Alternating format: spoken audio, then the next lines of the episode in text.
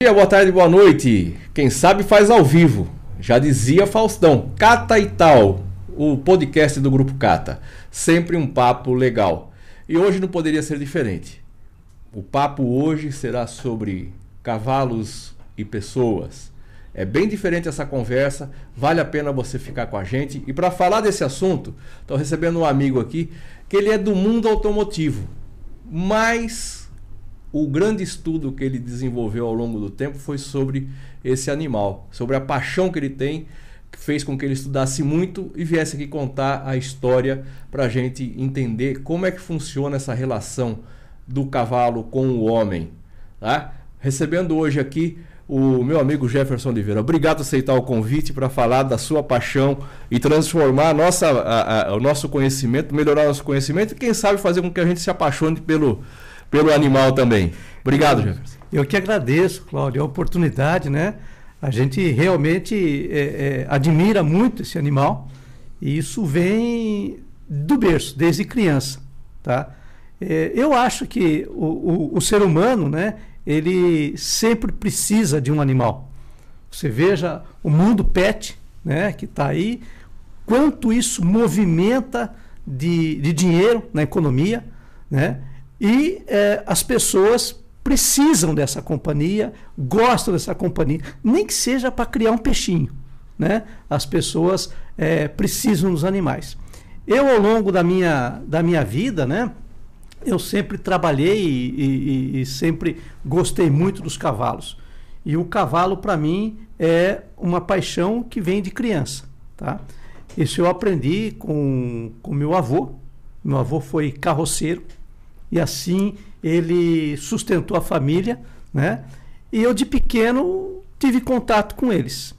E a partir desse pequeno contato com eles, fui desenvolvendo a paixão pelo cavalo, né? Que não é só minha. Eu compartilho isso com toda a minha família, minha esposa, minhas filhas, quem sabe meu neto que está tá começando também, né? Mas a gente desenvolveu, né? Uma, uma paixão realmente pelos cavalos. E isso é, eu gosto de contar essa história, eu gosto de contar essa, essa paixão que a gente tem por, pelos cavalos. E posso, assim, retratar isso, né? E voltar aos meus 12 anos. 12 anos por quê? Porque o, o primeiro tombo a gente nunca esquece. Quer dizer, não foi de bicicleta o primeiro tombo? Eu não me lembro se teve tombo de bicicleta, mas do tombo do cavalo teve. eu lembro. Né? E machucou bastante, quebrou o nariz e por aí vai. Ah. Né? Mas eu não desisti. Eu continuei né? e, e continuo até hoje. Aos 64 anos de idade, eu ainda monto regularmente né, e pretendo continuar montando com regularidade. E aí então, é, eu nunca fiz uma escola, eu nunca fiz um curso de, de equitação completo, eu fiz um, uma outra, um outro aqui, um aprendizado aqui e ali, mas nunca fiz um curso completo de equitação. Mas eu li bastante, procurei estudar bastante e com essa questão de estudar bastante e, e, e, trabalhar bastante com eles, eu fui desenvolvendo algumas coisas, lendo algumas coisas e aprendi com os cavalos. Então eu traço um paralelo, né, bem interessante entre o cavalo e nós, seres humanos. Nós, os seres humanos, segundo os cientistas e, e os estudos comprovam isso, o ser humano tem algo em torno de 6 milhões de anos. Né? E o cavalo tem algo em torno de 60 milhões de anos. Então veja a diferença, né? Eles são 10 vezes mais velhos do que nós. Tá. Então, do homem primitivo, do homem erecto, que começou a, a andar e a andar sobre eh, as pernas, sobre duas pernas, né? vieram aí os homens coletores, vieram os homens caçadores, depois os agrícolas e assim por diante. Então, há 6 milhões de anos atrás, o ser humano começa a traçar a sua própria história. Com uma necessidade muito grande, mas muito grande mesmo, de se deslocar. Ou seja, se a gente, naquela época, né, se o ser humano não andasse, não comia, ia perecer. Sim. Então, o ser humano ele teve que conquistar grandes espaços, grandes extensões de terras, para poder é, coletar o que comia, porque o ser humano era simplesmente um coletor.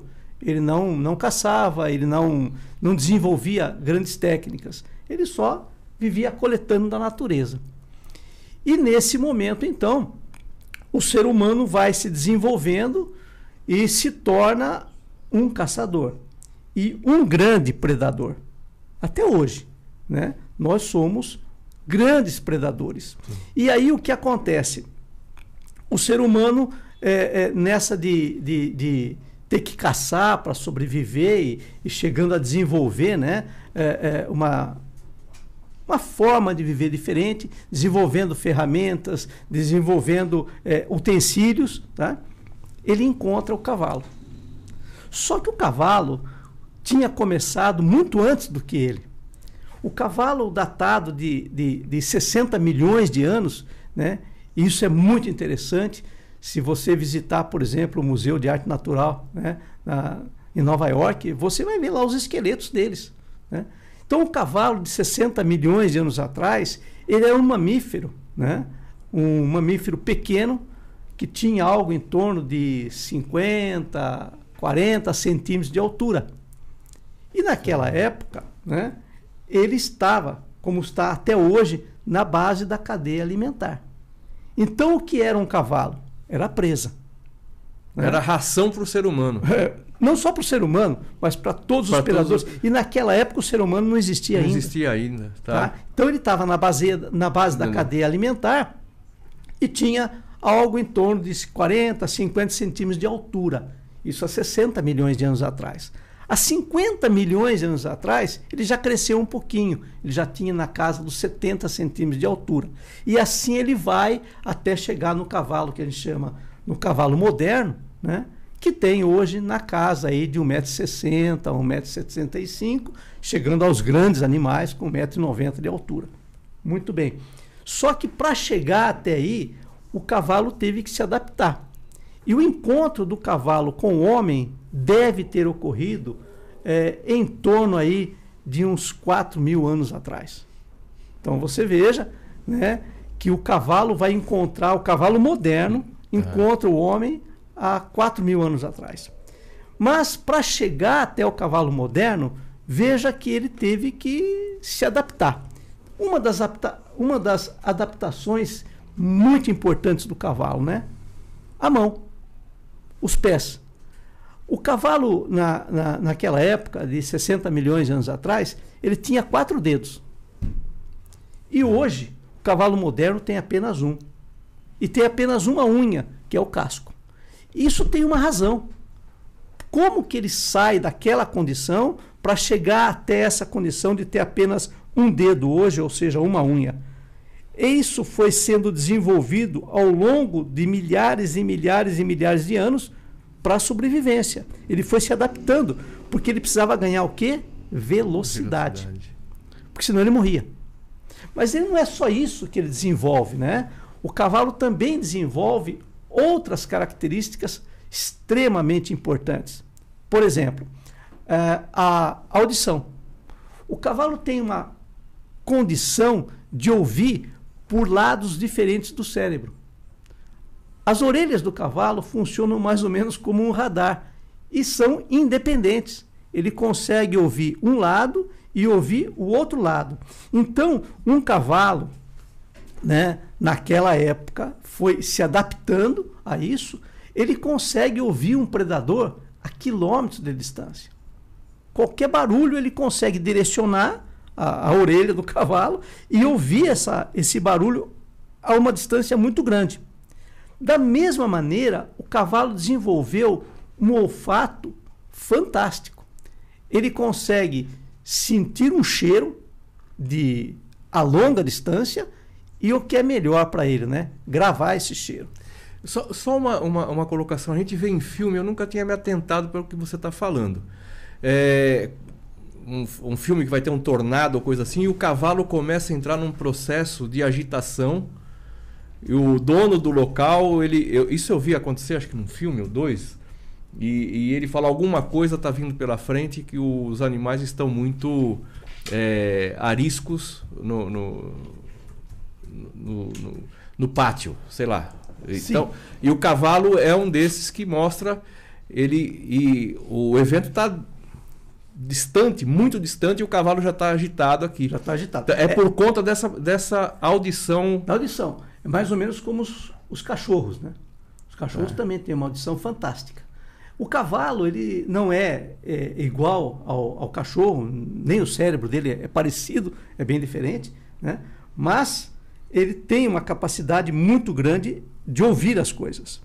Só que ele não tem uma linguagem desenvolvida. Né? O cavalo, a linguagem do cavalo, a gente vai chegar lá, né? a gente chama isso de linguagem ecos, ela é mais corporal do que de voz. O cavalo tem uma voz é, pouco desenvolvida. Mas o cavalo, ao longo dos anos, além de desenvolver essa questão é, é, é do, da audição e do olfato, né? ele desenvolveu uma coisa muito melhor, que é a visão. O cavalo, ele enxerga de maneira independente. Veja, como ele não é um predador, né, ele está é, tá na base da cadeia alimentar, começa que ele não tem os olhos na frente da face, como os nossos. Você veja os predadores, né, uma onça, o tigre, tem os olhos na frente da face. O cavalo tem os olhos na lateral da face. E essa característica confere a ele a, a, a condição de ver de um lado de maneira independente do outro. Então ele enxerga dos dois lados do cérebro de maneira independente. E pela conformação do cavalo, ele tem uma visão de quase 360 graus. Ele não enxerga uma faixa na sua frente, que é a testa do cavalo, e não enxerga uma faixa no rabo do cavalo. Então, quando ele pastando, ele, de cabeça baixa, ele enxerga quase 360 graus. Essa condição do cavalo dá uma condição fantástica para ele de enxergar primeiro. E quando ele enxerga primeiro, ele consegue o quê? Fugir primeiro. E aí vem uma ah. característica fantástica do cavalo, né? E por que ele sobreviveu durante, durante todo esse tempo? se estava na base da cadeia alimentar, um animalzinho pequeno, daquele tamanho, ele conseguiu se desenvolver e sobreviver como? Desenvolvendo a possibilidade de grande velocidade, quando ele se adapta, né? As mãos e os pés se adaptam à, à, à condição de fuga. Depois ele desenvolve. Ao mesmo, isso ocorre tudo ao mesmo tempo, né? Não foi uma coisa por vez. Isso foi ocorrendo ao longo dos milhares e milhares e milhares de anos. E aí então o, o, o cavalo desenvolvido, né, no cavalo moderno hoje, com uma audição fantástica, com um olfato muito bom, com uma visão fantástica e com velocidade, ele consegue fugir né, dos predadores. E fugir faz bem para a saúde. fugir desenvolve músculos, desenvolve altura, velocidade e força. Só que o cavalo, mesmo com tudo isso, ele continua na base da cadeia alimentar. O cavalo, ele não, ele não é um predador. Ele não causa mal nem ao capim que ele come. Porque ele não arranca o capim, ele corta o capim. Então, o cavalo, nesse momento, né, ele está na, na condição do cavalo moderno, que nós conhecemos hoje, e encontra o Homo sapiens. Homo sapiens sapiens. Na casa aí de uns 4 mil anos atrás. Só que o cavalo ele tem origem na América do Norte. Quando a América do Norte era muito mais ligada pelo Polo Norte à Ásia e à atual Europa. E era separado da América do Sul. Por isso que aqui na América do Sul nós não tínhamos cavalos. Os cavalos foram introduzidos aqui. Só que os cavalos, ao longo desses 60 milhões de anos, eles também se espalharam pelo mundo e foram para a Ásia. Né? E o homem, que é originário da África, atravessou para a Europa, onde é a Europa hoje, atravessou para a Ásia e esteve na América do Norte. E aí, provavelmente, eles se encontraram. E nesses 60 milhões de anos atrás, quando o cavalo é, começa a sua a, a, se desenvolver, né? E ele chega aí a mais ou menos a um milhão de anos atrás, que é o cavalo moderno, é o Ecos, tá? O cavalo moderno, então, ele se desenvolve para sobreviver e para poder se manter, né? E nessa, nessa evolução do cavalo, ele se transforma, tá? E desenvolve uma técnica muito boa de fuga. Então o cavalo, ele é um animal de fuga. O que, que o cavalo tem gravado muito forte na, no seu DNA? São basicamente três coisas: comer, se alimentar, fugir e procriar. O cavalo, é. basicamente, é um animal de fuga. E quando ele encontra o, o, o, o homem, né, ele já está desenvolvido com os membros, como é hoje, né, o casco do cavalo, é um membro só, é um dedo só, já tem uma musculatura considerável que permite a ele desenvolver grandes velocidades, só como um, uma informação, né? Um cavalo por sangue inglês, ele pode chegar a 90 km por hora. Impressionante. é impressionante. É. A 90 km por hora. Isso é em curtas distâncias. O tiro tem que ser curto, mas em alta velocidade. Isso garante o que para ele? Fugir. Fugir. E o cavalo moderno, há um milhão de anos atrás, certamente não chegaria eh, a 90 km por hora, mas chegaria a uma velocidade suficiente para fugir de um predador. E fugir de quem? Do homem. Né? Porque o homem também é, prega, é, é, é um, é, é, um predador. E o homem, é, segundo é, estudos mais, mais recentes, ele exterminou muitos animais. O homem é um predador terrível, até hoje. Ele exterminou muitos animais. Então, o encontro entre o cavalo e o homem é, deve ter sido um encontro trágico para o cavalo. O cavalo certamente foi comido pelo homem. E aí que começa a história entre o homem e o cavalo, ou entre o cavalo e o homem. É, nessa é, de caça, de ser caça, né, é, o cavalo, por mais que tenha desenvolvido condições de fuga e condições de percepção é, antecipada do, do perigo, né, ele pereceu na mão do homem. Seguramente ele foi comido pelo homem. Essa foi a primeira função que o cavalo teve nas nossas vidas. Né? Ele pereceu.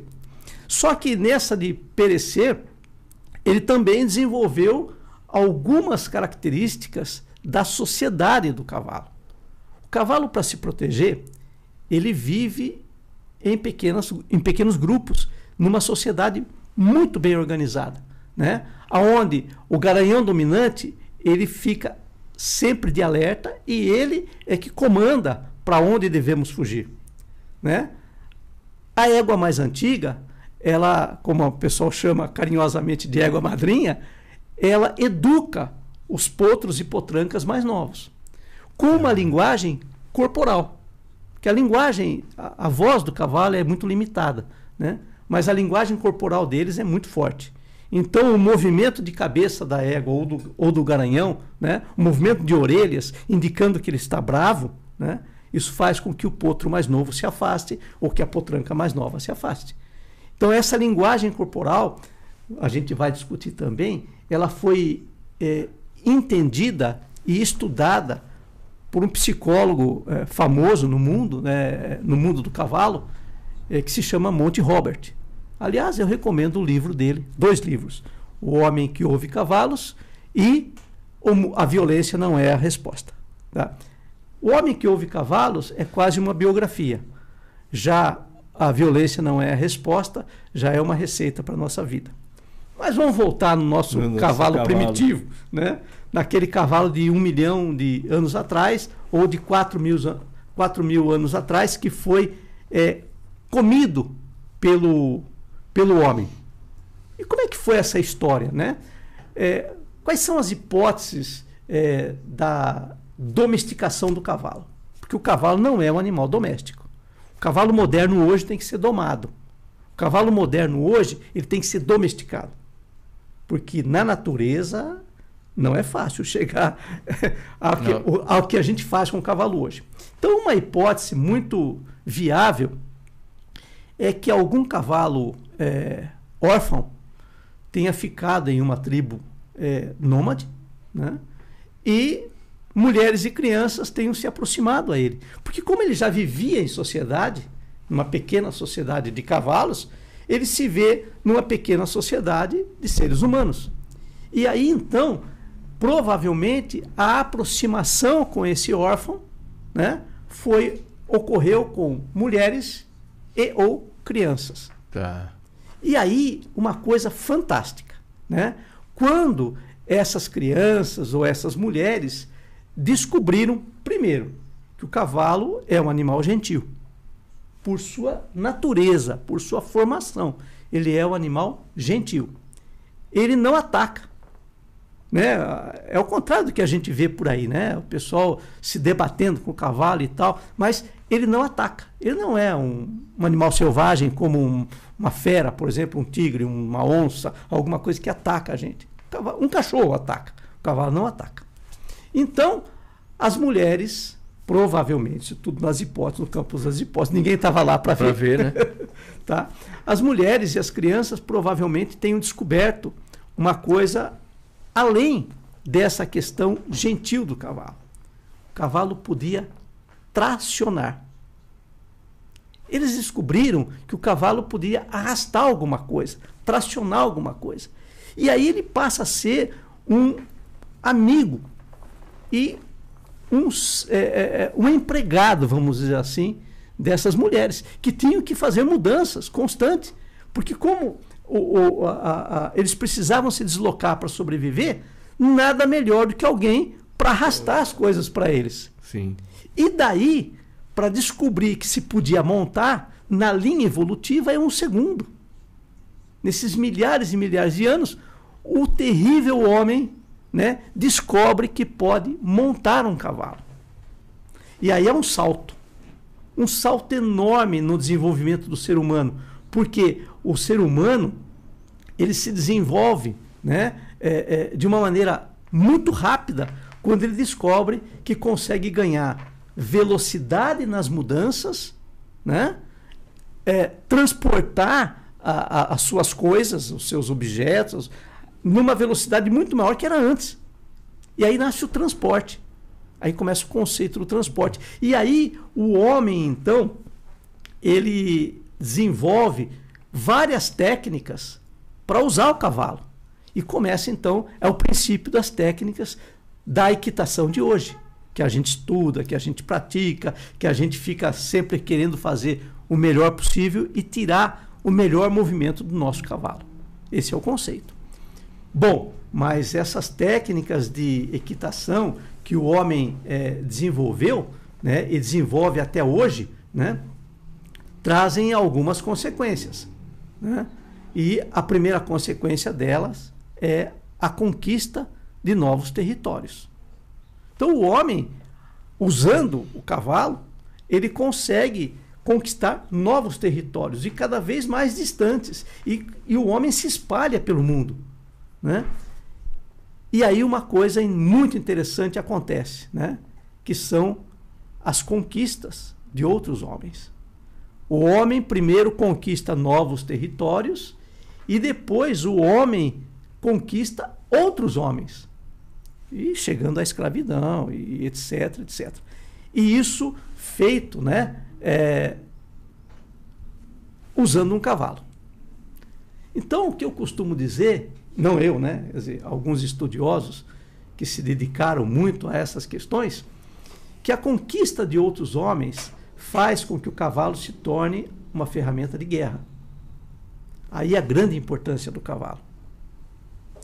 E essa ferramenta de guerra, eu fico imaginando o que foi para o primeiro homem que viu o seu primeiro, o, o seu inimigo, primeira vez primeira montado vez num cavalo. cavalo. Sabe o que é isso? É o demônio de quatro patas e duas cabeças. É. Imagina o é. que é o choque, né? De você ver um animal daquele tamanho montado por um outro animal tão brutal quanto esse, que passa simplesmente passa por cima da gente. E veja, o cavalo foi usado nas guerras e nos conflitos com essa intenção. Vê a cavalaria, por exemplo. Quando você tem um tumulto, o que faz a cavalaria? Põe o cavalo em cima. E o cavalo não liga para você, ele pisa em cima de você. Então o cavalo se tornou uma ferramenta de guerra né? e é, de uma importância fundamental para a conquista do homem, pelo próprio homem. Tanto isso é verdade que houve né, até o desenvolvimento de um ramo da ciência baseado na, aspas, cuidar do cavalo para a guerra, que é a medicina veterinária, que surge na França. Para quê? Para cuidar de cavalo da, do exército. Quer dizer, o primeiro movimento da, da medicina animal começa com o cavalo. Com o cavalo. Para quê? Para cuidar da ferramenta de guerra, Entendi. que eram os cavalos dos exércitos. E o cavalo do exército é, é, tem um significado assim importantíssimo né, no desenvolvimento do homem e na conquista do globo terrestre, tá? Que exército sem cavalo perecia. O exército, com milhares e milhares de pessoas, quanto mais cavalos esses exércitos tinham, mais vitoriosos eles eram. Só que o cavalo não ah. para nessa condição de ferramenta de guerra. Ele continua. E essa parceria, que a gente chamou de parceria de milênios, né? e essa parceria ela se desenvolve até hoje. Né? A gente continua usando o cavalo. E eu me atrevo a dizer né, que este será o primeiro século que nós não vamos depender do cavalo. Porque até aqui, toda a nossa história, nós dependemos do cavalo. Veja, as grandes cidades foram formadas como? São Paulo, você pega fotografias antigas, o que, que você vê? Um monte de carroça, um monte de gente montado. É correto. Até 1900 e... É, so, sobre a, a, a, aceita, a, aceitação do veículo automotor, demoraram para aposentadoria efetiva do transporte do transporte através de cavalo foram 50 anos, né? É, da é. criação do, do, do ve primeiro veículo motorizado até a aposentadoria, não total, mas aposentadoria de boa parte do transporte feito com animais, com cavalos, demoraram 50 anos, né? Ou mais. Ou mais, né? Ou mais. Pra... Agora, veja, tem uma história muito interessante para quem é, pôde ler o livro ou assistir o filme, Seabiscuit, que foi o maior cavalo, né? Ganhador de todos os turfs nos Estados Unidos na época da guerra, né? Ele ganhou mais manchete do que Churchill. Como que é o nome do filme? Seabiscuit, a bolacha do mar, né? O nome, é, a, tra a, tradução é bolacha do mar. Seabiscuit, né? Que é o biscoito do mar. Seabiscuit foi um campeão que ganhou simplesmente tudo. E como é que é a história desse cavalo? Pô, eu vou pular um pedaço, depois eu volto lá na, nos nossos primórdios dos tempos. Tá, tá? tá. Esse cavalo, ele foi, aspas, descoberto por um cara que foi é, representante da General Motors em toda a costa leste dos Estados Unidos. E a, e a história é genial, por quê? Porque no grande terremoto em São Francisco, esse cara é, é, ele não conseguia vender carro. Né? Ele comprou três carros da General Motors que encalhou na mão dele. Né? É. Ele era um mecânico de bicicleta e não conseguia vender carro. No grande terremoto, ele transforma esses três carros em três ambulâncias. E aí ele prova que o carro é uma coisa bacana. Mas antes era só cavalo. O pessoal dava preferência ao cavalo do que comprar um carro. É nisso que você está falando. É nisso que eu estou falando. E Seabiscuit, esse cavalo, foi adquirido por essa pessoa. Né? E essa pessoa se tornou um milionário, ganhou tudo que podia com esse cavalo e aposentou esse cavalo. É, tanto isso é, é é interessante que a manutenção de um cavalo em relação à, manutenção de um veículo, é, pelo que eu tive olhando, era cinco vezes mais no cavalo, o gasto era cinco vezes maior com o cavalo do que com o veículo.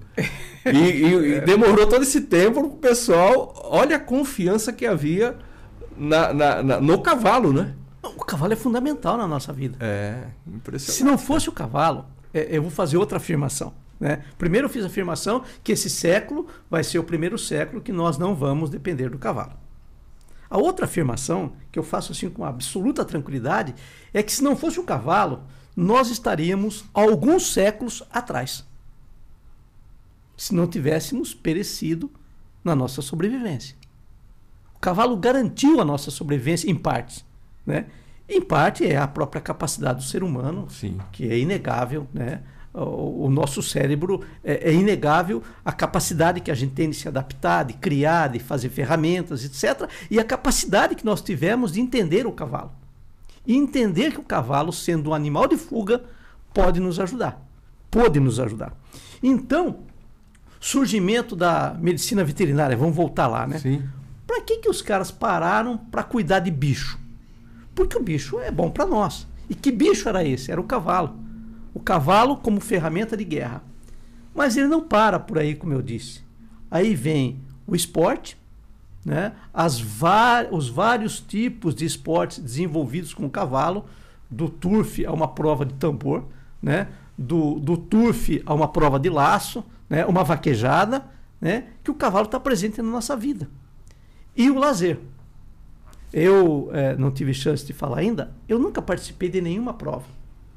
E não tenho intenção de participar de nenhuma prova. Mas eu monto, sempre que dá, quase todo domingo, né? por puro esporte, por puro lazer. Né? Me faz bem. Tá lá. O cavalo é um fio terra. Para mim, funciona como um fio terra. Né? Eu descarrego todo, todas as minhas energias, minhas frustrações é, andando a cavalo, montando a cavalo. E procuro fazer isso bem. Por isso eu leio, estudo e procuro fazer de uma maneira gentil, sem dor e fazer bem. Mas tem uma coisa do cavalo, que aí já é uma especialidade da minha esposa, não é minha, que é a terapia. Né? O cavalo como um grande terapeuta. E Aristóteles já recomendava a equitação para alguns males do ser humano. A equitação como uma forma né, de você transferir é, do cavalo para o ser humano alguns estímulos que, que vão das pernas, bacia, tronco até o cérebro. E isso faz muito bem. Mas isso é outra história. Eu não vou entrar aí porque é, não é a minha praia. Né? Todo, toda essa história, tudo isso que aconteceu, garante o quê? A sobrevivência do cavalo cavalo não será extinto, me atrevo a dizer. Por quê? Porque ele estabeleceu uma parceria fiel e de muito resultado com o homem. Sim. E o homem desenvolveu essa parceria com o cavalo. Né? Então, hoje, né, aquelas cenas né, de, de, da doma do cavalo, do sofrimento do cavalo, né, é, isso está acabando. Ninguém mais hoje faz uma castração no cavalo sem anestesia. Não tem porquê. Não tem por que fazer o animal sofrer. Né? Então, é, hoje, o, o, tratamento gentil do cavalo já é uma realidade. Né? E a gente vai chegar lá e vou mostrar que alguns cavaleiros não são muito gentis e pagam preço alto por isso. Às vezes com a própria vida. Dos dois. Né? Então, Uh, o cavaleiro que não é gentil, ele pode pagar um preço bem alto. Né? Mas hoje o homem desenvolveu com o cavalo essa grande parceria e o cavalo desenvolveu com o homem uma grande parceria, o que vai garantir a sobrevivência deles. Porque o cavalo é, ele é inviável economicamente. Você acabou de falar, né? Ele é, é caro. Ele é caro, né? E ninguém vai criar um cavalo para depois comer o cavalo. É melhor criar boi, criar porco, criar galinha. Cavalo não. Muito embora uma curiosidade. Algumas curiosidades, né? O Brasil tem o maior rebanho de cavalo árabe do mundo. cavalo árabe é aqui no Brasil. Né? É sui generis. É sui generis, né? O maior rebanho de cavalo árabe do mundo está aqui. O Brasil hoje eu posso estar um pouquinho errado e defasado no tempo, porque essa informação eu tenho de uns 4 ou 5 anos atrás. Confesso que agora eu não fui pesquisar para vir conversar com vocês aqui, tá? Mas o Brasil é um grande exportador de carne de cavalo. No mundo se consome muita carne de cavalo, principalmente na França. E o Brasil exporta carne de cavalo. Mas para competir com o boi, não dá. Você sabe que o Brasil é o campeão de produção de carne bovina. bovina. E não dá para competir. Então ninguém vai criar um cavalo para comer cavalo. Né? É, você pode até me perguntar, Jefferson, você já comeu carne de cavalo? Não. Não comerei, a não ser que for enganado, né? Por uma questão de respeito. Eu respeito os cavalos. Então, vamos voltar um pouquinho no tempo, né? E analisar como é essa figura no nosso inconsciente. Existiam cavalos na mitologia. Né? Vamos falar do principal deles, Pégaso, que era o cavalo de Zeus. É o cavalo de Zeus. Esse cavalo vivia no Olimpo, junto com os deuses. Então você imagina como a, a, a, a criação do ser humano, né? como o ser humano enxerga isso. Então, o ser humano colocou um cavalo no Olimpo, junto com os deuses, que era um cavalo de Zeus. E que retratação traz isso? Poder, nobreza, grandiosidade. Então, o cavalo ele está próximo dos grandes, das grandes personagens. Mas não para aí. A literatura. A literatura associa Rocinante ao cavalo de Dom Quixote, que lutava contra os males. Então veja novamente o cavalo sendo símbolo de poder, de nobreza. Mas não para aí. Aí vem uma parte que eu sou mais apaixonado um pouquinho, né? Que são os grandes cavalos da história. História real. Uma delas, algo em torno aí de 350 anos de, eh, anos antes de Cristo, né? que é Bucéfalo, o cavalo de Alexandre. Né? Alexandre da Macedônia, ele foi desafiado pelo pai dele, Felipe III, rei da Macedônia, é, a domar um cavalo. Ele era um menino, né? segundo os historiadores, aí algo em torno de 15, 14 anos de idade, muito protegido pela mãe. Mas Alexandre era um exímio cavaleiro.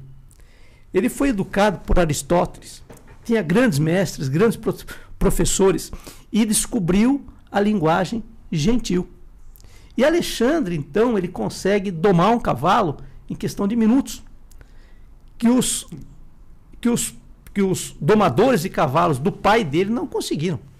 Ele põe o cavalo contra o sol, aí tem toda uma parte romântica da coisa, mas Alexandre o Grande, ele tinha uma paixão pelos cavalos. Alexandre o Grande, ele amava os cavalos. E Bucéfalo seguiu Alexandre por mais de 20 anos em todas as suas grandes conquistas. E tudo que tinha no mundo, né, no mundo conhecido naquela época, foi conquistado por quem? Por Alexandre. Alexandre. Que conquistou da Macedônia até a Ásia né? E só que Alexandre, ele além de amar os cavalos e conhecer profundamente a cabeça do cavalo, como funciona o cavalo, lembra aquele animal de fuga? Nós vamos voltar a falar nisso. Quando você descobre como funciona a cabeça de um cavalo, você tira do cavalo grandes movimentos. E Alexandre o Grande era um exímio cavaleiro. Ele conhecia profundamente a cabeça de um cavalo. E ele era amado. Ele, ele era amado pelos seus soldados. Os soldados de Alexandre amavam Alexandre, só que ele era temido por seus inimigos. Temido por seus inimigos. Tem uma passagem na história de Alexandre que roubaram Bucéfalo. Roubaram o cavalo dele, o principal, principal cavalo dele. principal cavalo. Roubaram o cavalo dele. E esse cavalo foi levado para uma tipo uma cidade na época, né? Ele mandou um ultimato para lá. Se não me devolverem meu cavalo, eu vou destruir a cidade. E Alexandre o Grande era temido por seus inimigos. E o que aconteceu? Devolveram o cavalo de Alexandre. Esse cavalo, é, segundo consta a, a, na, na, história, ele pereceu numa batalha, mas o seu esqueleto é conservado. Né? Aí então só se puxa vida, Jefferson, mas isso é coisa de antes de Cristo, isso não está bem registrado, talvez tenha muita é, é, paixão envolvida, né? fantasia. Muita fantasia. É, talvez tenha, realmente. Mas tem um outro grande é, exímio cavaleiro de uma escola bem mais recente, que é Napoleão Bonaparte. Tá. Para você fazer uma ideia, né? É, Napoleão Bonaparte tinha uma tropa particular dele. Tropa é um grupo de cavalos, né? Na cavalaria particular dele, né? Ele tinha 100 cavalos. A garagem dele A garagem tinha, tinha, 100, tinha 100 cavalos. cavalos. E um deles, Marengo, foi o principal cavalo de Napoleão Bonaparte. Como chamava? Marengo. Marengo. Marengo.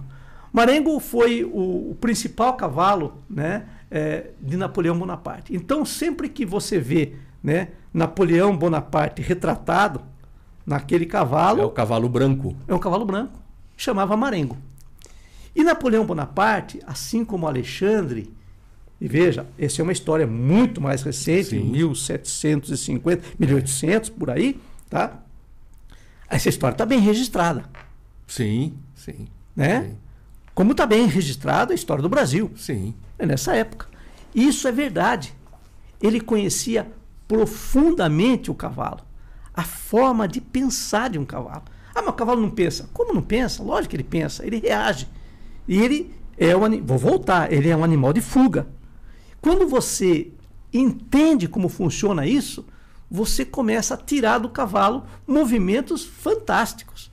Vê uma prova de adestramento clássico, por exemplo, vê o que o cara faz com o cavalo. Mas não é só numa prova de adestramento clássico, uma prova de tambor. Né? Outro dia, outro dia não, já há algum tempo, eu vi uma prova de tambor em que a, a mocinha cai no primeiro tambor. O cavalo conclui a prova e fica em segundo lugar.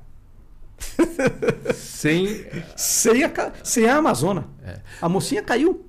Para o pessoal entender, o que, que é a prova de tambor?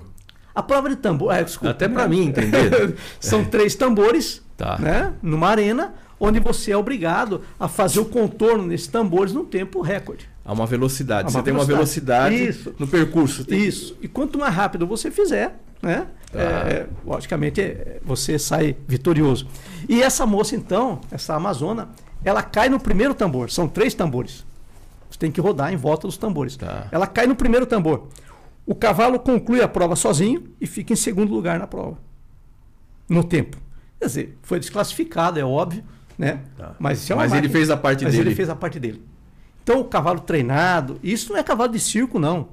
Tá? Ele é treinado como um atleta. Né? Então, quando você entende como funciona a cabeça de um cavalo, você começa a tirar desse cavalo movimentos fantásticos. Né? Movimentos programados, movimentos é, é, é, que, que levam um, um, uma perfeição e isso existe é, é, professores, existem juízes que estão ali analisando como você monta.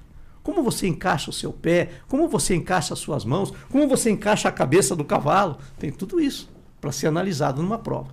Mas vamos voltar aos grandes cavalos e aos grandes cavaleiros. Tem um grande cavaleiro da América do Sul, Simão Bolívar, que montava um, cavalo chamado Palomo você pode ver todas as conquistas, todas as guerras, Simão Bolívar é retratado em cima em de um cavalo. cavalo. Assim como todas as grandes personalidades da história. Né?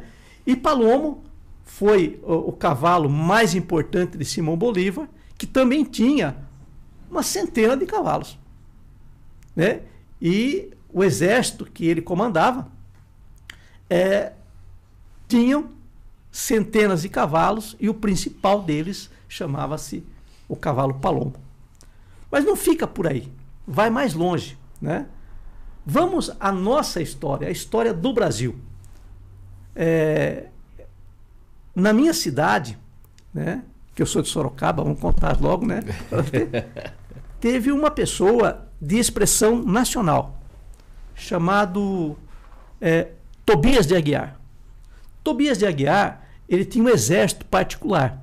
Ele gostava de guerra. E Tobias de Aguiar é fundador da Força Pública do Estado de São Paulo. Né? Por isso, uh, o pelotão da rota. Batalhão Tobias de Aguiar. Batalhão Tobias de Aguiar. Tobias de Aguiar, ele era assim.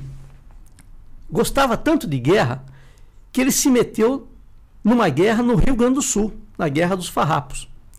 E desceu pro. Desceu não, foi para o Rio Grande, porque a gente tem a mania de falar que desceu, desceu. para o Rio Grande. Ele foi para o Rio Grande com aproximadamente 100 cavalos. Né? Eu até costumo brincar com os meus amigos gaúchos que a gente ensinou eles a montar.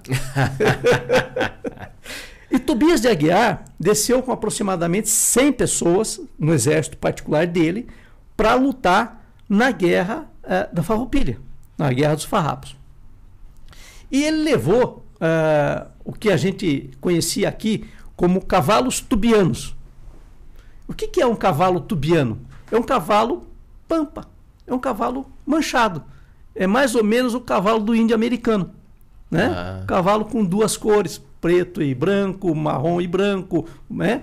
E lá no Rio Grande do Sul, como é que ficou conhecido esses cavalos? Cavalos tubianos, que são cavalos de Tobias de Aguiar, da tropa dele, imagina. 100 cavalos da tropa dele. Né? E depois, quando ele volta para o estado de São Paulo, aqueles cavalos tubianos né, se tornam cavalo, cavalos pampa. Aí vem a origem do nome do cavalo pampa. pampa. que hoje é até uma raça do manga larga, né? Que é o cavalo, é o pampa de preto, é o pampa de alazão.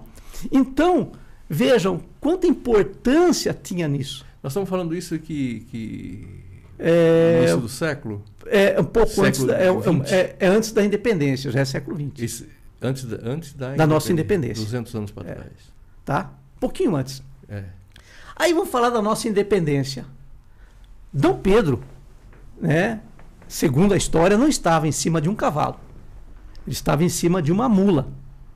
Mas que para o trabalho é a mesma coisa. Dom Pedro I, então, é, quando ele é, declara a independência do Brasil, ele é retratado em cima de um cavalo. Né?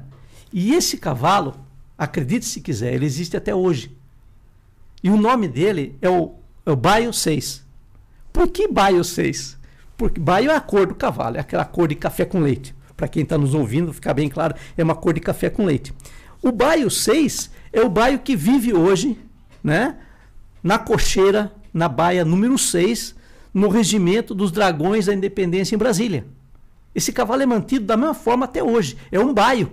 Eles vão renovando o animal, mas da ah. mesma cor, na mesma cocheira, na cocheira número 6.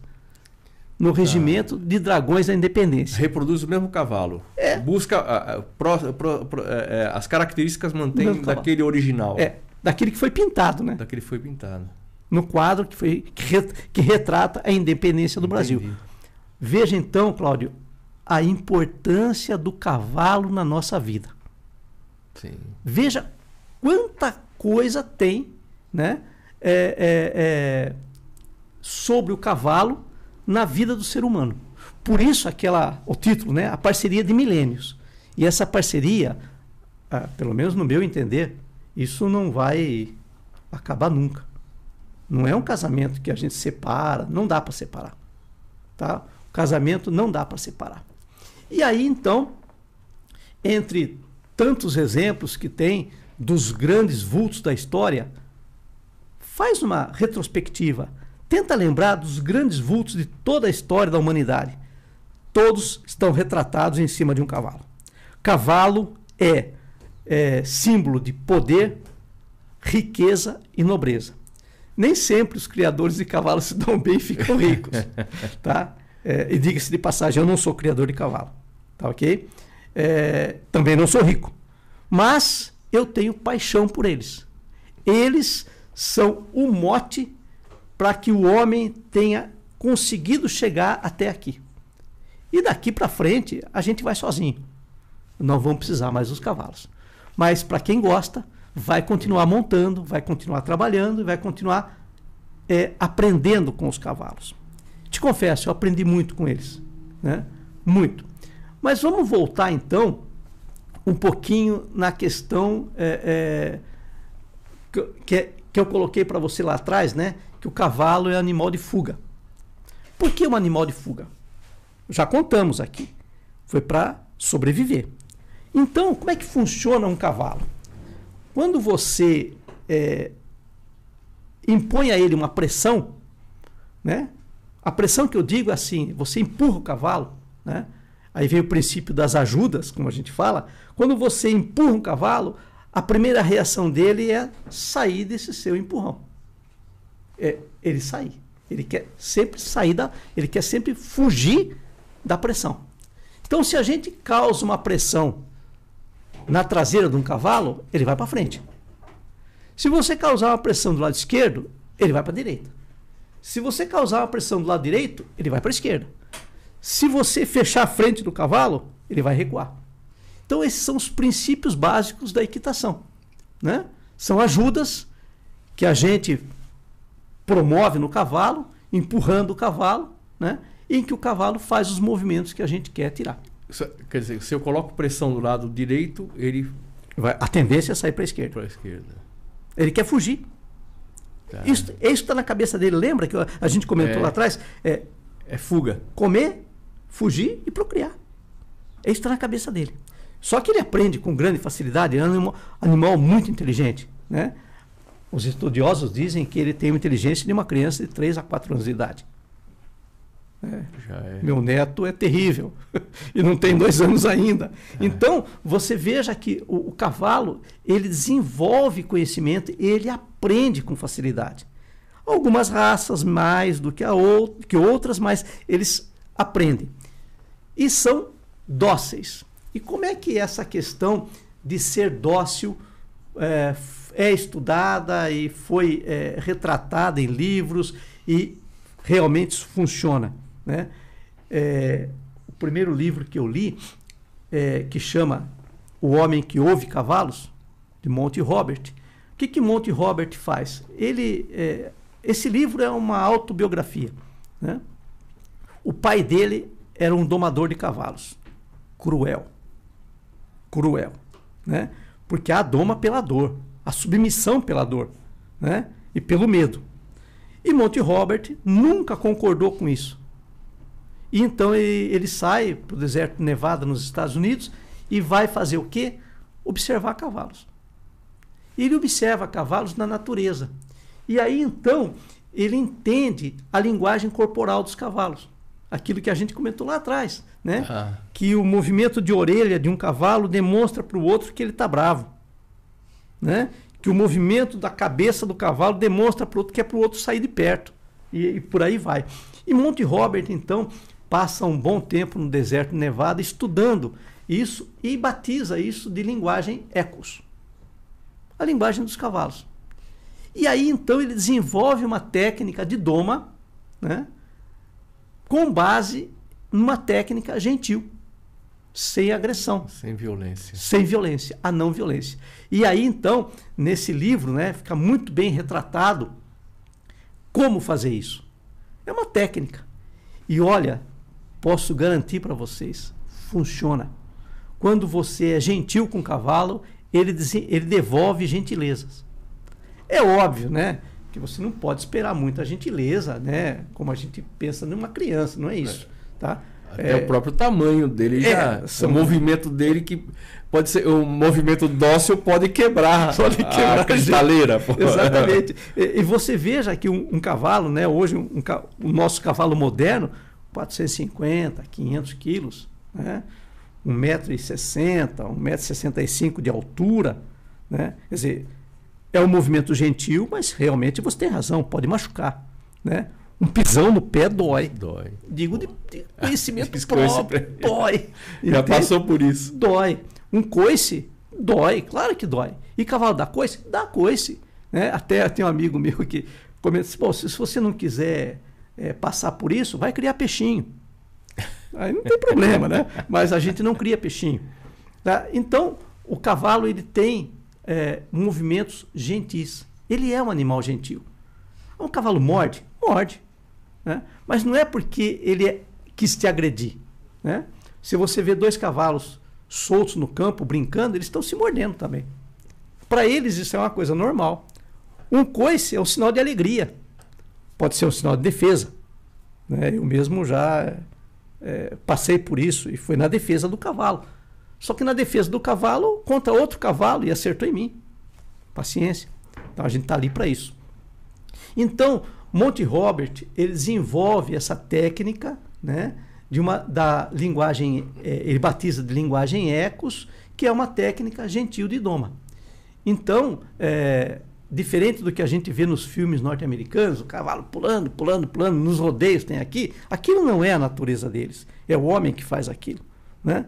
Agora, se você pegar um cavalo e for trabalhar de maneira gentil, você vai conseguir, em aspas, né, é, domar o cavalo, domesticar o cavalo. Por isso que eu afirmei no começo, o cavalo não é um animal doméstico, ele tem que ser domesticado, tá? De uma maneira gentil, sem infringir a ele dores, é, sem violência é óbvio que esse animal vai te dar muito mais retorno do que um animal que sofreu.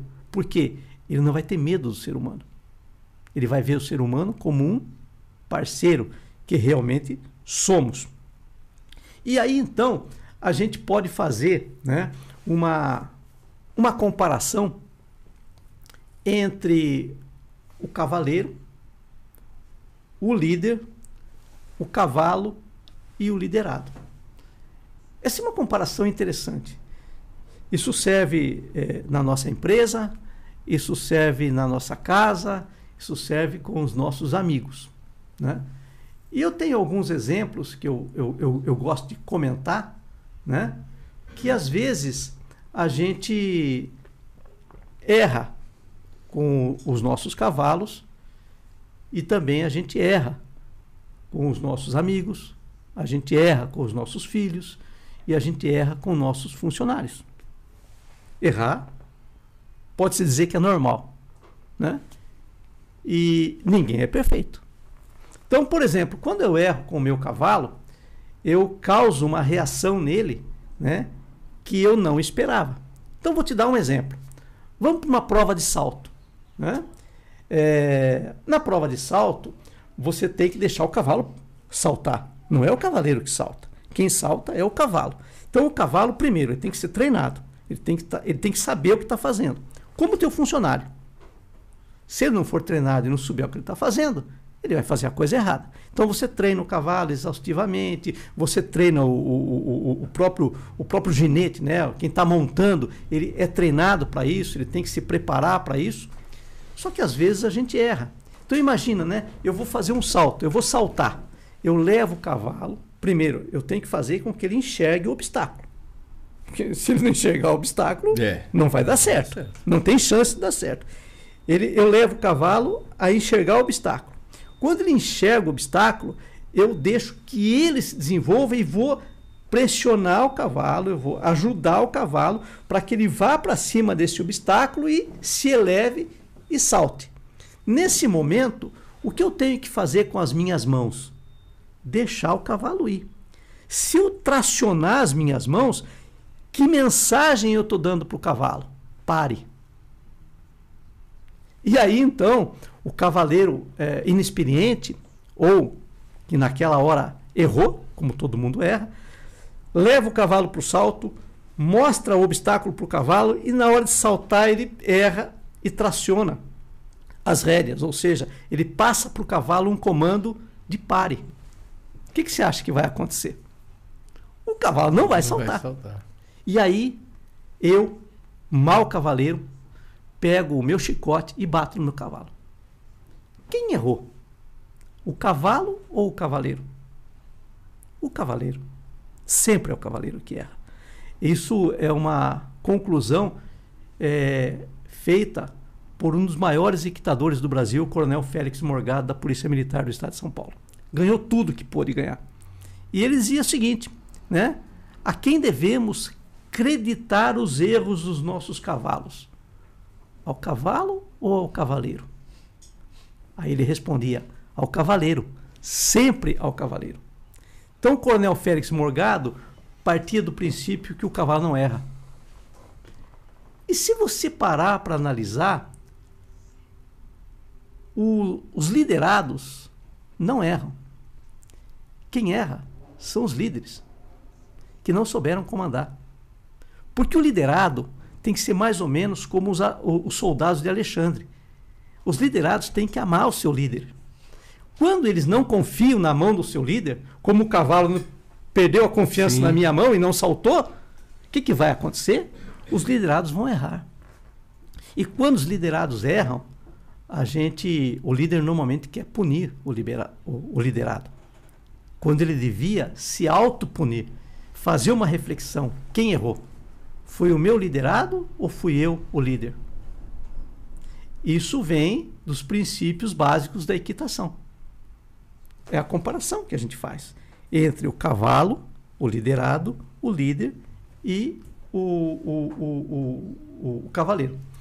Bom, mas aí o cavaleiro pune seu cavalo, né? De uma maneira agressiva, de uma maneira é, é, é, que causa dor ao cavalo. Aí o que acontece? Esse cavalo perde a confiança na mão do seu cavaleiro. E na primeira oportunidade, ele vai botar você no chão. Porque ele gravou isso. Lembra que eu falei da memória do cavalo? Ele gravou isso que você é um predador. E na próxima chance que ele tiver, ele vai tentar fugir. E a forma de fugir é botar você no chão. Quem, quem bate, é, esquece, né? É, quem apanha jamais. ok? Então, voltando para os nossos é, primórdios dos tempos, né? Vamos analisar um pouquinho. Eu considero um dos maiores cavaleiros que os tempos é, é, re, re, que já, re, já registraram, né? que é Alexandre da Macedônia. Alexandre o Grande, como eu disse no começo, né? ele amava seus cavalos. Ele era amado por seus soldados e temido por seus inimigos. Por isso, é, ele pereceu, claro, numa guerra, né? Por isso ele conquistou todo o mundo conhecido na sua época né? mais ou menos ali 320, 350 antes de Cristo. Ok? Agora, não existe somente líderes bons.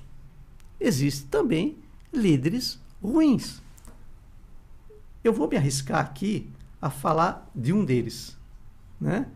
que é o líder é, ruim, na minha concepção. Uhum. Eu acho que muita gente vai concordar comigo. Hitler era um líder, sem dúvida. Né? O cara foi capaz, não sendo alemão, de movimentar toda uma nação em torno de uma ideia dele. Né? Sim. É, e com, ele conseguiu levar toda a Alemanha a um desastre. Né? E eu conheço muitos alemães pessoas muito inteligentes, um, um povo muito trabalhador, capaz, com muita técnica. E veja, e eu não digo isso de. Não, o Brasil detém o maior complexo industrial alemão fora da Alemanha. Nós estamos cheios de empresas alemãs aqui fazendo, gerando emprego, fazendo fortuna, né? Quer dizer, então é um povo evoluído. Mas esse Hitler, que não era alemão, ele consegue levar uma nação inteira ao desastre. E não só ao alto desastre, mas ao desastre de outras nações. Sim. Aí tem algumas particularidades. Hitler não montava. Hitler odiava os cavalos. Hitler, nada contra, hein? Pelo amor de Deus. Hitler amava os cães e odiava os cavalos. Hitler era temido por seus soldados, temido por seus generais e temido por seus inimigos. Aí está a grande diferença. Os soldados de Alexandre, de, de Alexandre não temiam Alexandre, eles amavam Alexandre. Os soldados de Hitler, os generais de Hitler, temiam Hitler. E Hitler é, foi uma, um líder do mal, na minha concepção. Sim. Imagine o que é trabalhar com alguém que você teme. Imagine você ser o líder na sua empresa e os seus funcionários temerem você. Não é melhor eles te amarem? Não é melhor seus funcionários gostarem de você? Eles quererem ficar perto de você e não longe? Eles confiarem na sua mão? Como um bom cavalo confia na mão de um bom cavaleiro? Está aí o paralelo. Está aí o paralelo. Tá né? Então, se você quer ter uma empresa organizada, com funcionários eficientes, ame seus funcionários. Façam com que seus funcionários confiem na sua mão, acreditem em você, como o seu cavalo acredita em você e confia na sua mão, como você confia no seu cavalo. A base da equitação é isso. É a base da confiança. Vamos fazer um outro paralelo. A guerra na Ucrânia. Tem sentido isso, gente? Nos nossos tempos, né? Século 21, tem sentido aquilo? Aquilo não tem sentido nenhum. Nenhum. É desproporcional, né? tem sentido. Né? Não tem sentido você ter que ter um exército para defender o seu território. Isso não existe sentido. Quanto se gasta para manter um exército? Não era melhor manter uma manada grande de cavalos, todo mundo saltando, todo mundo fazendo é, é, prova e se divertindo? Não, a gente gasta dinheiro para se defender de quê? De pessoas que não têm escrúpulo, de pessoas que certamente não conhecem a linguagem ecos. Conhecem só a linguagem da violência. É o que está acontecendo hoje. Né? Aquilo não tem sentido nenhum. Então, é, indo para o nosso final de, de conversa, tá? a gente olha para a história né? e vê grandes personalidades personalidades que realmente fizeram a diferença, né? E por coincidência amavam os cavalos. Será só coincidência? Eu sou apaixonado por eles. Na minha casa, Cláudio, é, eu não sou criador de cavalo. Nós temos cavalos. É. Na minha casa, todo mundo, né, minhas filhas, minha esposa, todas mexem com cavalo. Hoje, na minha casa, minha esposa trata de acho que umas 50 crianças com cavalo. Nós temos um centro de ecoterapia, né? Que eu não vou entrar nessa área porque não é a minha praia. Mas nós procuramos né, tratar as pessoas com gentileza. Eu, por exemplo, me policio muito quando eu falo, porque as palavras machucam, ferem e agridem as pessoas, né? E não é nada gentil você agredir uma pessoa. Sim. Então, uma grande personalidade da história, né, que entrou para a história agora recentemente, tá? a Rainha Elizabeth. A Rainha Elizabeth, ela desenvolveu ao longo de 70 anos respeito, né, pelo menos todo mundo que a gente escuta falar, fala com respeito da Rainha Elizabeth. E ela, ao longo dos seus 70 anos de reinado, ela desenvolveu excelentes relações. E aí eu vou voltar no Hitler. Eu disse que Hitler amava os cães. Ela também ama, amava os cães. Né? Você vê na, na TV aí Sim. ela com os cachorros. Mas tinha um detalhe. A Rainha Elizabeth também amava os cavalos. Ela também tinha uma linguagem gentil. Ela recebia dos cavalos gentilezas. Ela montava, até pouco tempo atrás ela montava. Sim. E aí, uma coisa fantástica. Monte Robert, aquele psicólogo que eu falei que o pai dele era violento com os cavalos, que ele não concordava com isso, ele foi convidado pela Rainha Elizabeth para fazer uma demonstração no Palácio de Buckingham, na Inglaterra. E o americano, cowboy, né, criado em Nevada, nos Estados Unidos, vai para a Inglaterra demonstrar para a rainha o que é a linguagem gentil dos cavalos. o que é a linguagem ecos. A linguagem que é, eu comentei no começo, né? Que o movimento da orelha do cavalo demonstra para outro cavalo que não está, eu não estou contente com você, saia de perto. Ele foi mostrar isso para a rainha. E a rainha, então, é, é, entrega a Monte Robert uma, da, uma das suas éguas para que ele faça essa demonstração. E Monte Robert consegue domar essa égua em 15 minutos, sem sofrimento, sem medo, sem infringir dor. Então, o que me pergunto, por que, que a gente não pode fazer isso com as nossas, com os nossos amigos, com os nossos liderados, com os nossos funcionários e com os nossos filhos? Por que a gente não pode ser gentil o tempo inteiro? Por que a gente tem que agredir com palavras, com gestos, com ações? Então, se a gente refletir, né, aquela parceria que a gente comentou de milhares e milhares de anos, vem exatamente para demonstrar isso, né? Que essa parceria ela pode ser duradoura, né? Como, por exemplo, no, o nosso relacionamento pode ser duradouro. Porque no momento em que você agride, certamente esse seu relacionamento não vai ser duradouro. Mas é, é, é interessante que é o, o, bom relacionamento entre diferentes, né? e bota a diferença nisso. bota a diferença nisso. Agora, é, é muito interessante, cara, e, e, eu vejo que você te, dá um, um ênfase aqui na questão do adestramento sem violência, né? Ainda existe adestramento violento? Sim, existe. Como eu disse para você, esse vai ser o primeiro século que não é ainda, né? Ele vai ser, é futuro, que nós não vamos depender dos cavalos. Mas a, a doma é, é, é, violenta ainda existe. Entra na internet, você vai ver, isso está cheio, né? E não é assim que se faz, está provado isso. Existem técnicas já desenvolvidas, né? Tem um, um índio argentino, ele é descendente de índio mesmo, ele faz uma doma fantástica. Né? Aqui no Brasil já existe isso, pessoas, seguidores de Monte Robert, que não impõem ao animal a violência. Né? Isso é feio, isso é, é ruim para o animal. O animal so, sofre muito com isso.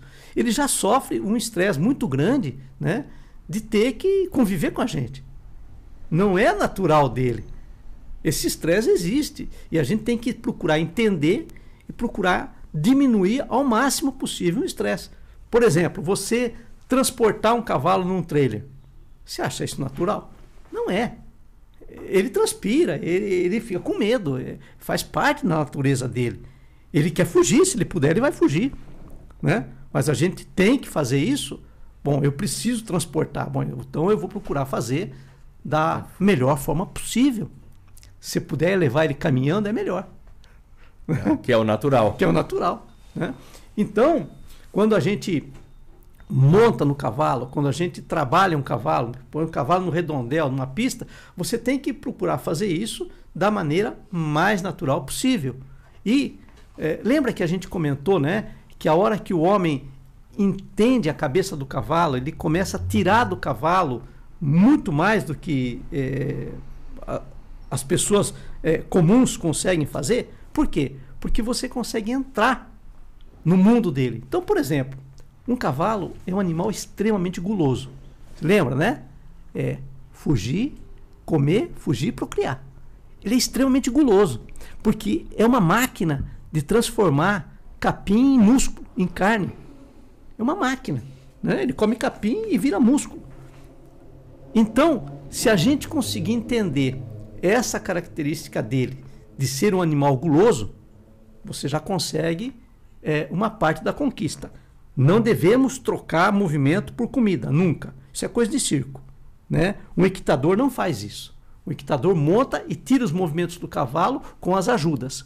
Né? As ajudas das pernas, das mãos e etc. Que um dia a gente pode entrar nesse detalhe. Mas é, é, é, ele tem que entender que quando ele trata de um cavalo, que ele entra na baia e trata de um cavalo, ele está sendo o quê? Parceiro desse cavalo. Esse cavalo, obviamente, vai começar a confiar nesse parceiro. Então, a primeira coisa que a gente faz é pegar lá o peão que acabou de chegar no, no, no, na, na propriedade, é ensinar ele a tratar de cavalo. Aí ele vai tratar do cavalo, ele vai alimentar o cavalo, ele vai escovar o cavalo, ele vai limpar o cavalo, ele vai limpar os olhos do cavalo, né? De tal maneira que o cavalo começa a se aproximar dessa pessoa. E aí ele vai ganhar o quê? A confiança desse cavalo. Então dificilmente esse cavalo vai agredir esse peão. Como ele vai fazer isso com a gente? Por exemplo, eu procuro, sempre que posso, eu mesmo ir para a baia do meu cavalo, mexer com o meu cavalo. Por quê? Porque ele não pode se afastar de mim. Tempo de convivência. Claro. Aí que aí que está a troca da confiança. E aí então eu vou aprender que é, um deles tem uma mania, o outro tem outra, né? Então eu tenho que tomar cuidado para não tomar o pisão no pé de um deles. Eu tenho um cavalo lá que chama Woody, né? O Woody é um quarto de milha é, por sangue, né? Um excelente cavalo. Só que ele tem a mania de encostar na gente. É, eu não sei de onde vem isso. Ele encosta, ele vem na gente. E quando ele encosta, ele pesa na gente. São uns 500 quilos. É, são os 500, é, 500 quilos. que, né? é, de afago. E, ele vem te afagar, mas são e, 500 quilos. Né? E machuca. Machuca. É. Né? Então, é, é só convivendo com eles que a gente vai aprendendo essas coisas. Então, eu tenho um outro lá, né? Que já não gosta muito de agrado. Esse UD, ele quer que você agrade, que você fique mexendo nele. O outro não, ele se distancia, mais arredio. Então você precisa conhecer cada um deles. E é só na convivência que a gente transmite confiança daqui para lá e de lá para cá, né? Agora você falou sobre a, a, a, atividade que é desenvolvida lá pela sua esposa, que no caso a terapia. Esses comportamentos do, do, do, dos cavalos que você está colocando, com as crianças se transformam? Em partes, né? Porque o cavalo ele é um animal que sente muito, ele é muito sensitivo e ele percebe quando é, ele está trabalhando com uma pessoa com experiência ou sem experiência, né? Com firmeza e sem firmeza, que também não pode ser mole com o cavalo, né? É, é aquilo que eu falei, vai criar peixinho. Tá. Né? É, o cavalo é, é, exige de você liderança. E ninguém é líder um líder mole, né? não, isso não existe. Não existe. Então, é, mas ele entende que quando é colocado sobre ele uma criança com problema, ele, ele, ele se transforma. Ele percebe. Ele percebe. percebe isso. Ele, percebe, ele se adequa. Ele se adequa. Só que sempre com atenção, com cuidado, porque ele não deixa de ser um animal. Sim. Né? Não é porque é um cavalo de ecoterapia. Você veja, é, há, há uma, um equívoco, né? Quando as pessoas imaginam um cavalo de ecoterapia, ah, esse cavalo é manso. Não, ele é adestrado. Que, ah, esse cavalo é mansinho tal. É, tem um monte de cavalo mansinho que na realidade ele está com fome, ele está fraco. Aí ele se entrega, aí ele é mansinho. Agora, um cavalo bem tratado, como os nossos, é, não espere dele que ele vá se entregar porque ele está fraco, porque ele não está. Então ele tem que ser adestrado, ele tem que estar tá treinado para fazer esse trabalho. E a gente procura treinar é, diariamente. Né? Então, quando você coloca uma, uma, uma criança né, que tem paralisia cerebral, que tem uma síndrome, síndrome de West, Down, qualquer outra delas, é, sobre um cavalo, antes você se cercou né, de todos os cuidados para evitar qualquer acidente, que pode acontecer. Né? É, Lembra que a gente colocou, né? É, é um animal. Então, o que eu costumo fazer o comparativo, né? E às vezes as pessoas riem, tá? É, vamos comparar um cavalo com a moto. Cavalo você monta, mas é um ser vivo. A moto não. Você monta, dá partida e sai acelerando e. Vamos embora. Cavalo muitas vezes não é assim. Você monta e ele fala: "Não, hoje eu não vou". E aí então vem a disputa entre o líder e o liderado o líder, ele tem que usar de sua autoridade. Até na sua casa, com seus filhos, até na sua empresa, você tem uma autoridade. Então você é líder com autoridade, sem violência. Sim. Sem violência.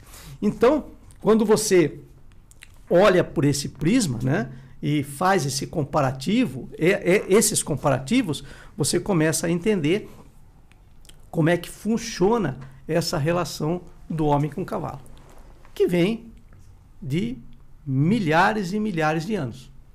A história, é, os cientistas dizem e estimam que o homem conheceu o cavalo há 4 mil anos atrás. Então, não é uma experiência, é uma experiência. nova. Bom, nós estamos caminhando para o nosso final de papo, que aprendi demais aqui hoje. Você deu uma aula.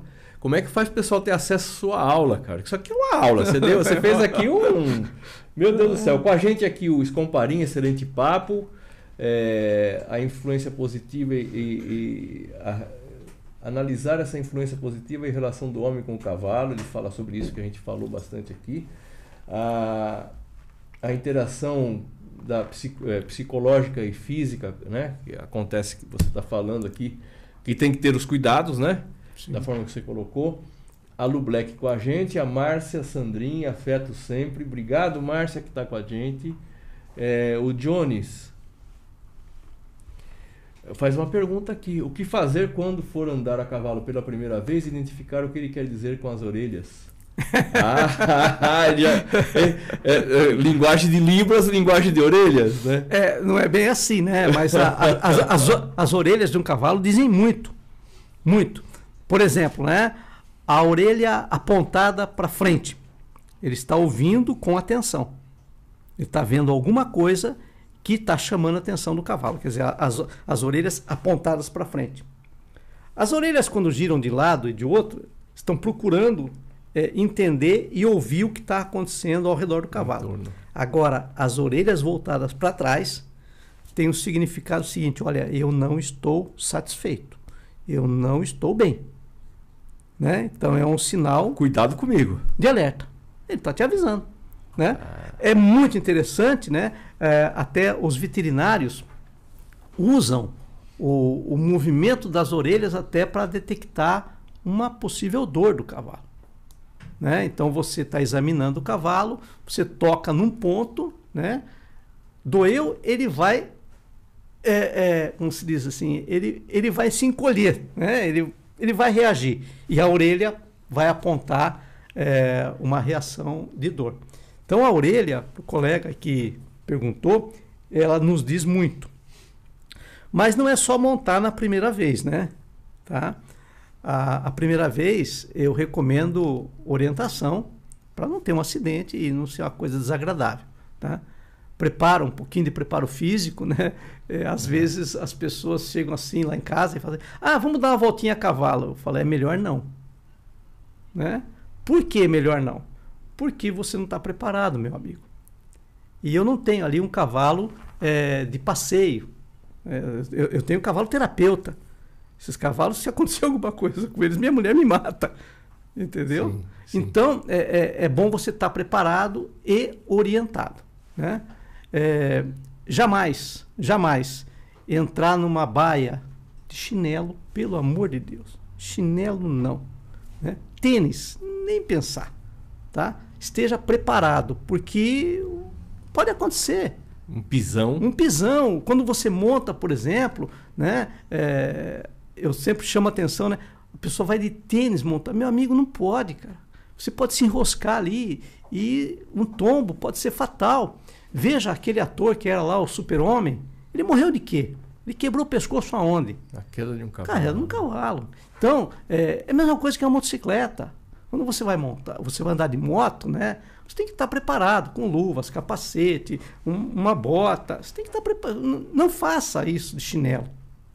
Então, se você vai montar pela primeira vez, procure uma orientação, de preferência um animal já com experiência, tóxil, né? Que vai ser mais prazeroso e melhor. Mais saudável. Mais saudável. É, a, a Márcia faz uma observação aqui, afeto sempre, é verdade. Afeto aproxima e, e faz as coisas melhorarem, né? Bom, o, pessoal que está nos vendo, que vai nos ouvir depois no Spotify também, é, como é que faz para ter acesso a essa tua informação, cara? É muito importante isso. Ah, a gente pode conversar pelo WhatsApp, pode conversar pelo. Pode falar por telefone, querendo fazer uma visita, né? O nosso rancho está lá em Sorocaba, é, chama-se Rancho Cambará. Só entrar aí na, na, internet. É o melhor centro de ecoterapia da cidade, com certeza. É, procurar a gente lá, quiser, meu telefone eu deixo também, porque é, isso para mim é, é hobby, é diversão. Né? A minha profissão é outra, como você falou no início, né? Sim. Eu sou do ramo automobilístico e estou na grande indústria de componentes e um grande sistemista, mas isso para mim é hobby, é paixão. Tá? E aí a gente gosta de falar, né? Falar, com certeza. Então, só o e-mail é, é, é J de Jefferson, E de elefante, F de faca, S de sapo, outro S de sapo e de igreja. Jeffc, arroba outlook.com. Tá? Vai conseguir falar com você para trocar essa ideia a é. respeito é, do. E para quem quiser o WhatsApp, é prefixo 15 99796 2757. Maravilha. Só tenho que agradecer pela aula. Que isso. Por, a, a, a parte da história, conheceu o, o, o cavalo, remeteu à história, me levou para vários filmes que eu já vi, livros que eu já li efetivamente foi muito interessante e gratificante ter você aqui. Jefferson, mais uma vez obrigado por ter se deslocado lá da sua cidade, num dia de movimento lá, que a gente sabe que o movimento está forte hoje lá. Né? Tem uma motociata, tem lá um movimento político muito forte e você saiu de lá para vir nos oferecer esse conhecimento. Obrigado mais uma vez, prazer enorme te receber. E nós vamos falar ainda sobre a, a ecoterapia, mas aí nós vamos falar com a profissional que está lá com você em Sorocaba. É, vamos ela... falar com a sua esposa. Ela... Em breve a gente vai, vai levar um convite, a gente quer tê-la aqui para ela falar efetivamente da aplicação da terapia e os resultados que são obtidos. Tá? Você já disse do Animal, já contou tudo sobre o animal, ela vem contar da aplicação desse animal na recuperação, na ajuda da melhoria de vida de pessoas. Obrigado enorme, mais uma vez, por você estar com a gente. Você que nos assistiu aqui, é, deixa o seu joinha, manda esse link aí para os seus amigos que são do ramo aí da, da, da veterinária. O Lipe deve estar vendo a gente lá em Goiás, um grande cuidador de cavalos lá, veterinário de cavalos. É, e você pode é, fazer a sua inscrição no nosso canal, nos ajudar a trazer novos é, é, participantes com a gente aqui, que sempre tem um papo legal para a gente levar para você. Obrigado por estar com a gente.